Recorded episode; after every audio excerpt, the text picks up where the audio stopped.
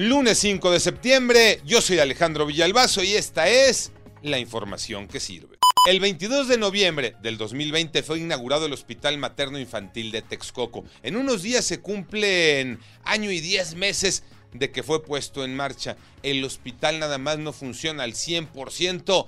¿Qué le falta ahora? Porque antes ni partos atendía René Ponce. Sigue sin operar al 100% el Hospital Materno de Texcoco que se ubica en el poblado de San Miguel Cuatlinchán. Aun cuando ya se atienden partos, las pacientes reportan falta de medicamentos principalmente para la atención de los pequeños y ni hablar de vacunas o de tamiz neonatal. En este hospital no se aplican porque no se tienen los insumos. El mismo personal reconoce que no hay para cuando lleguen, así que si las mamás quieren vacunar a sus pequeños o realizarles el tamiz, deben acudir a otro hospital o centro de salud.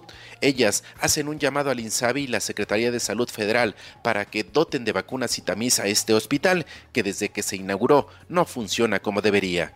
Kevin es una víctima también del asesinato de su hermanita Heidi en Nuevo Laredo. Manuel Hernández, cuéntanos los detalles. El menor iba en el coche cuando a Heidi la llevaban al hospital. Después vino la balacera que ocasionó el asesinato de Heidi por una bala perdida del ejército. Ahora Kevin está hospitalizado, ya que le atienden las heridas que le ocasionaron las esquirlas de bala, pero también recibe atención psicológica. El menor padece estrés postraumático, insomnio, no quiere comer y se asusta cuando escucha ruidos fuertes. Y cómo no, si Kevin solo recuerda a su hermanita Heidi ensangrentada en sus manos. Resultados jornada 12, Tocayo Cervantes.